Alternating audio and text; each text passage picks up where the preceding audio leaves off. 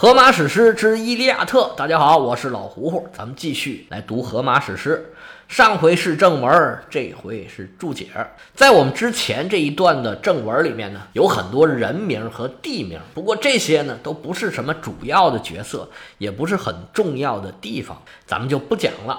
我们主要讲一讲呢，正文里提到的一个女神，叫做戴莫特尔。我这个译本里面呢，翻译成戴莫特尔。写作林黛玉的那个黛，不过这个女神的名字呢，更多的会被称为德莫特尔，在百度百科里面就写着德莫特尔。其实这两个翻译都不是很准，希腊语里面呢读作 Dimitra，如果准确的翻译呢，就应该翻译成蒂米特拉，是不是因为这个翻译不太好听啊？所以就翻译成德莫特尔或者戴莫特尔。这个咱就不管了，哎，咱就念成德莫特尔吧。在原文里面出现德莫特尔呢，主要是啊提到了庄稼。而德莫特尔呢，正是管这一块儿的。德莫特尔是一个非常重要的神，但是呢，存在感又不是很强。我们后世的讲的希腊神话的时候，提到德莫特尔的不多。不过当时在古希腊，德莫特尔可是一个非常非常重要的神。为什么重要呢？我们待会儿再说。我们这节呢，主要讲德莫特尔和他的女儿帕尔塞福涅。如果有剩时间呢，我们就继续往前推进这个七雄攻特拜。如果没有，咱们就算了，下次再来。德莫特尔呢是宙斯的姐姐，她和赫拉呀、波塞冬啊、冥王哈迪斯啊，哎，都是兄弟姐妹。她是刚才那几位的姐姐，排行在老二。只有灶神赫斯提亚比他出生的早。所以你看，希腊人也是很实在，民以食为天嘛。先是做饭，然后呢是种庄稼，就这两位就已经把吃饭问题给解决了。所以说，人类文明的基础是农业，哎，这个没问题。而德莫特尔呢，正是这个农业女神，她的法力呢就体现在农业问题上。有些翻译呢把德莫特尔翻译成丰饶女神，哎，这个也没问题，就是她保佑所有的农民呢种的庄稼都有丰收。土地肥沃，植物茂密，地里面打不打粮食呢？就是德穆特尔说了算。那如果你这样说呢？她既然是丰收女神，她也就是饥荒女神。她既然可以让你丰收，就可以让你欠收。那在农业社会里面，欠收就意味着死亡啊！没吃的嘛，还不死吗？那在农业社会里面，这个主神的地位他是拿捏的死死的，所以德穆特尔是奥林匹斯山上十二主神之一。他的形象呢，就是一个很成熟的女性形象，基本都是慈眉善目、非常端庄的形象。手里拿着东西呢，要不就是麦穗儿啊，要不就是果篮儿啊，要不就是镰刀啊。哎，这是跟农业有关系的东西。和德莫特尔的名字最紧密的联系在一起的是他的女儿，叫做帕尔塞福涅。这个名字可能对您来说是一个半生半熟的名字，多少有听说过，但是呢又不是很耳熟能详的，张嘴就来的，像阿波罗、雅典娜啊，比这些还要差一些。但是比德莫特尔多多少少是要出名一点的。那这个帕尔塞福涅的父亲是谁呢？哎，您没猜错，正是宙斯。按照宙斯的个性，你看德莫特尔这样身边的离自己最近的姐姐。他这个老兔子自然不能把这个窝边草给放过去了。宙斯和德莫特尔啊，既然是很早就认识，那也就很早就在一起了。这么一来二去，他们就有了一个女儿。这女儿呢，就是我们说这个帕尔塞福涅。宙斯和德莫特尔生了帕尔塞福涅之后呢，没有多久，那自然，其实宙斯的性格就是这样嘛。生完了孩子，就把母亲和孩子就甩在一边，他不就不管了？那德莫特尔怎么办？又不能找宙斯去算账嘛？宙斯又不是会计，那就只有带着自己的女儿一起生活。俩人呢也过得不错。慢慢呢，这帕尔塞福涅就出落成一个特别美貌的少女。娘俩这么相依为命，女儿又聪明又漂亮，又活泼又天真，哎，在一起呀。也是无忧无虑，过着神仙的日子。帕尔塞福涅呢，天真烂漫；他母亲呢，又是一个女神。俩人在一起过得挺好的，也没有想过说要把这女儿啊嫁出去。帕尔塞福涅成天跟一些宁芙啊那些小仙女儿一起玩儿，日子过得也不错。忽然有这么一天，帕尔塞福涅正在野外这么玩呢。赶巧了，今天呢，神仙都跑这儿来了。冥王哈迪斯正好驾着车在这巡视，雅典娜和阿尔特弥斯也都来到这儿了。好巧不巧，阿弗洛狄特也看见他们了。阿弗洛狄特碰着他们这几位啊，这气就不打一处来。为什么呢？因为冥王哈迪斯这个时候啊。单身未婚，而雅典娜和阿尔特弥斯啊都是处女神，他们从来不谈婚论嫁。帕尔塞福涅也是天真烂漫，也没想过要嫁人。而阿弗洛狄特呢是爱情女神，心里话，你们这些人拿我当什么了？你们都不谈恋爱，都不结婚，这国家社保谁来交啊？以后经济下滑，你们负得起责任吗？阿弗洛狄特一想，雅典娜和阿尔特弥斯都太厉害了，咱们得罪不起。我就拿这个小姑娘开刀吧。于是啊，就叫这个小爱神厄洛斯。这个厄洛斯在罗马神话里面叫丘比特，就是那个拿着情欲之箭乱射的那个光屁股小男孩。说来来来，给他们来一箭，我们看看这个哈迪斯中了一箭之后，会对这个小姑娘做出什么事情来。这厄洛斯啊，向来是箭不虚发呀。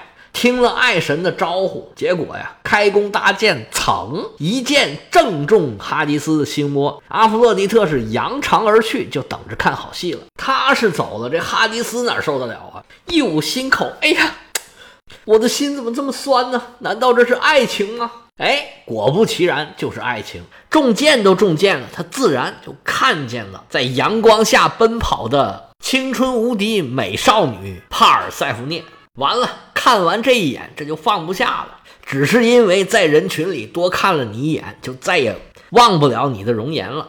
但是哈迪斯是什么人啊？是冥王。冥王什么人啊？他手里有大数据，谁的背景资料他都知道。那帕尔塞福涅是宙斯的女儿，他能不知道吗？宙斯惹不起，他妈他也惹不起啊。德莫特尔是二姐，要让二姐知道这事儿啊，他也不好办。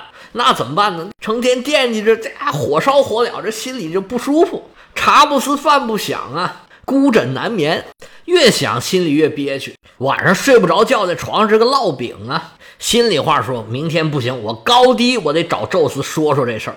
第二天天一亮，哈迪斯就找宙斯来了。这哈迪斯是大哥，宙斯是老三。哈迪斯上来开门见山说：“不行，老三，你得把你闺女嫁给我，要不然我就不干了。”当初咱们说好的啊，一家一份儿。你天天在这吃香的喝辣的，阳光灿烂的日子。今天这个，明天那个，我天天跟地府里面，我难受。你得给我解决这个问题，要不然我不干了。宙斯一听说，那你别介啊。当时咱不是说好的吗？咱三兄弟，一个管天，一个管海，你管地府。哈迪斯说：“我管地府是管地府啊。”我也不知道管下边的找不着对象啊，反正我看上你那闺女了，你得给我，要不然啊，我就不知道发生什么事儿，我不知道我能不能控制住我自己啊。宙斯说：“你别介啊，这地府控制不好可不好弄啊。哎，工作还得好好工作啊，咱不要给这个世界添乱。”接着他又说：“说你知道二姐这个人啊，那可不好对付了。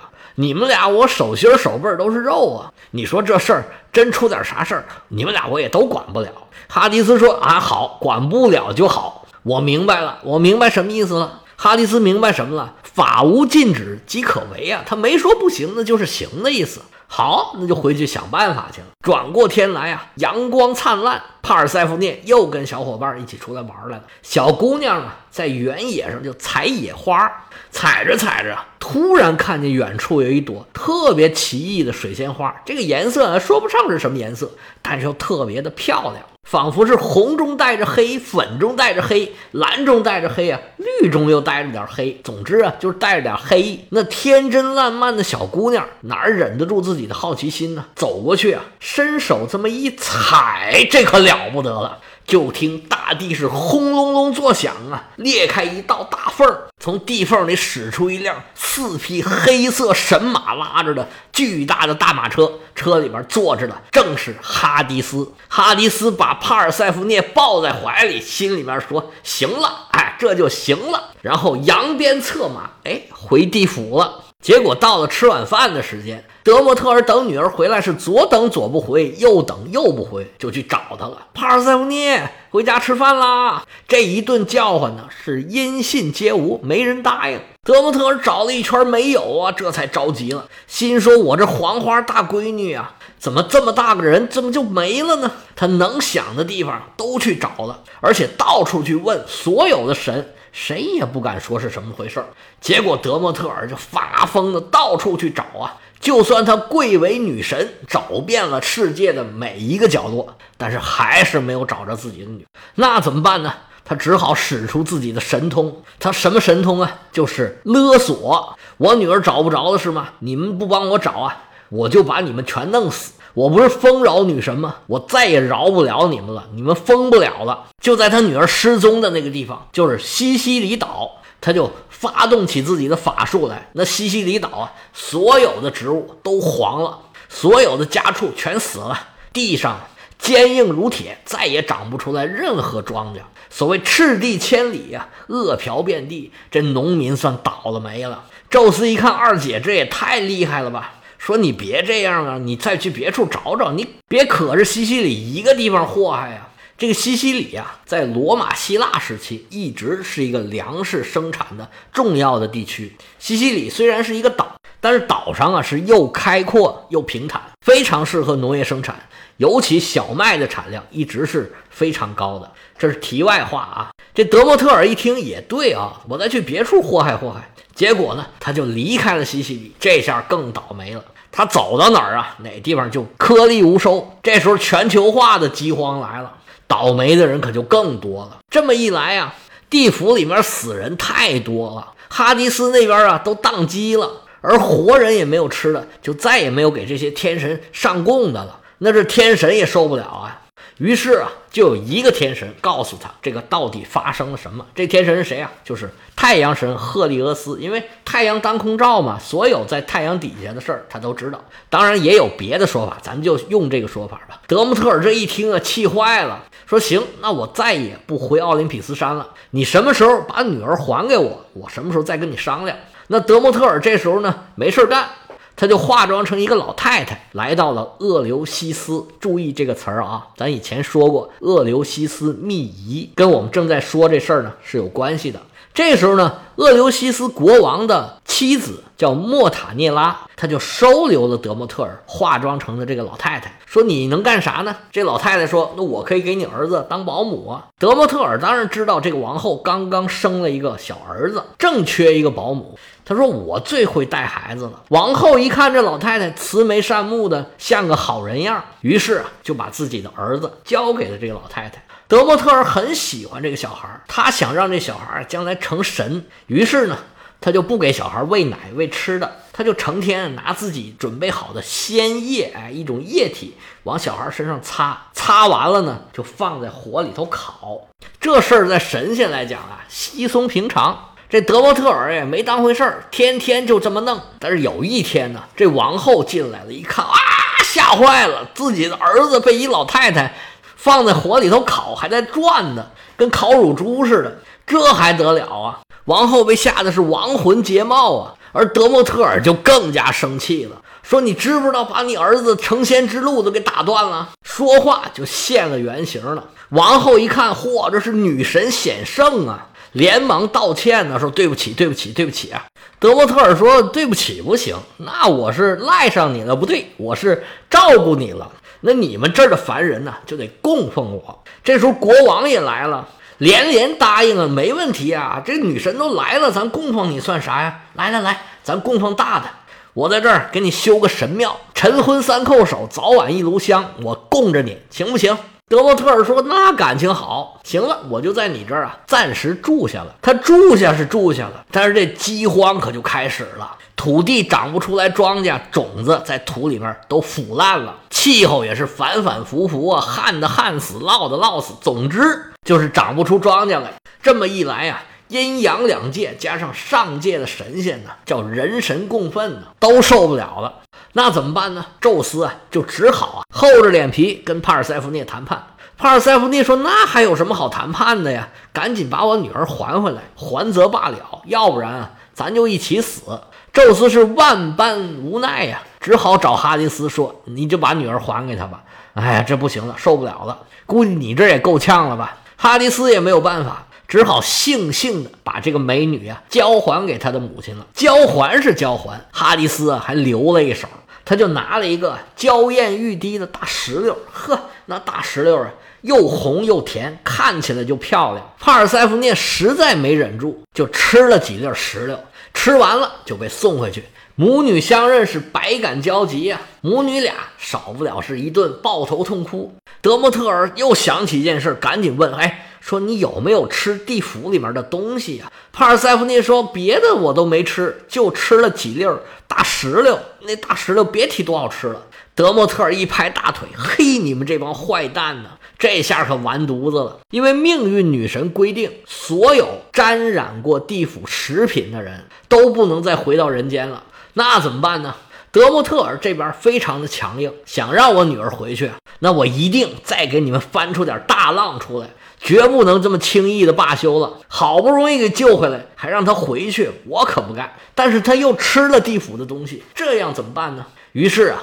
双方就达成了协议，以后啊，阳间待一段时间，那阴间再待一段时间。有的人说呢，是吃了四粒儿的石榴，也有说吃六粒儿的。那么这四粒儿呢，就是在阴间待四个月。那说吃六粒儿了的，就是在阴间待六个月。从此以后，这大地上就是春生夏长，秋收冬藏，有一半的时间呢是生机勃发，欣欣向荣，剩下一半时间呢就白雪皑皑。万物凋零，这个呢就是德莫特尔和帕尔塞福涅的简单的小故事。其实他们都还有别的故事，但是我们篇幅有限嘛，今天就讲这一个故事。像这个故事呢，就是非常典型的特许证神话。咱以前讲过啊，什么叫特许证神话？它就是用来解释一年四季植物和作物的这种变化。帕尔塞福涅呢，就是一个种子神，四个月也好，六个月也好，它就是在冬天的时候呢，在地下呀做好了准备，哎，春天滋儿就发芽发出来了。而种子神和农作物、农业女神，它一定是配着套来的嘛。而德莫特尔呢，又象征着规律，所以呢，还把她尊为啊立法女神，或者叫正义女神，还把德莫特尔和他女儿帕尔塞福涅放在一起，称为特斯摩弗拉。这个词儿呢，在希腊语里面读作 Thesmophilia，翻译成中文呢，就是国家机构，就是机构的意思，就把他们当做立法者，意思是他们执行的就是自然规律，也就是说，咱们中国话来讲叫天道吧。我之前曾经说过，他们在现在啊存在感不强，但是在古希腊的时候是非常重要的两个神。他们崇拜的地点就是咱们刚才说的那个地方——厄流西斯。咱们以前讲古希腊教派的时候，曾经提过这个厄流西斯密仪，还有俄尔普斯密仪，这都是古希腊比较冷门的、非官方的，就是半官方半民间的这种教派。说难听点是有点邪教的意思，他们的宗教活动啊都是不给人看的，非常保密的。在那些仪式里面啊，有那种互相虐待的、鞭打的，对入教的人进行考验的这种活动，还有纵欲的、狂欢的活动。主要呢就是想汲取帕尔塞福涅他的灵气，获得他们的神秘力量。那帕尔塞福涅呢？她有两个形象，一个是阳光灿烂的、非常漂亮的少女的形象，还有一个呢，就是明后的形象。这个明后的形象啊，特别的冷酷无情，特别的可怕，因为她可以随便让什么人、什么东西马上就死掉，因为她是冥府的冥后嘛，一拽你就下来了。希腊人也有人把自己的坟墓啊，不是自己的坟墓，把坟墓称为帕尔塞福涅的房间。而且呢，古希腊人他不敢直呼帕尔塞福涅的名字，把它称为啊 c o r d y 在希腊语里面，这个词儿呢是女儿和少女的意思。所以你看，不光中国人有这个避讳的，古希腊人也有这种避讳的风俗。在荷马史诗的时代啊，德莫特尔的地位并不是特别的高，只是简单的提了两句。不过后来呢，这个农业神呢，因为农业的地位是越来越高了，所以德莫特尔呢也越来越重要。而且呢，可能是因为人呢越来越怕死了，那么厄留西斯这种秘仪也越来越盛行了，所以才有这种帕尔塞福涅呀更加被崇拜、更加被害怕的这种状况。行了，今天特拜就没攻成，咱们下次再继续攻吧。今天讲了整整一回的德莫特尔，那边战场上还激战正酣呢。我们看看下回啊能不能打完，又有什么新的情节？我们下次再见。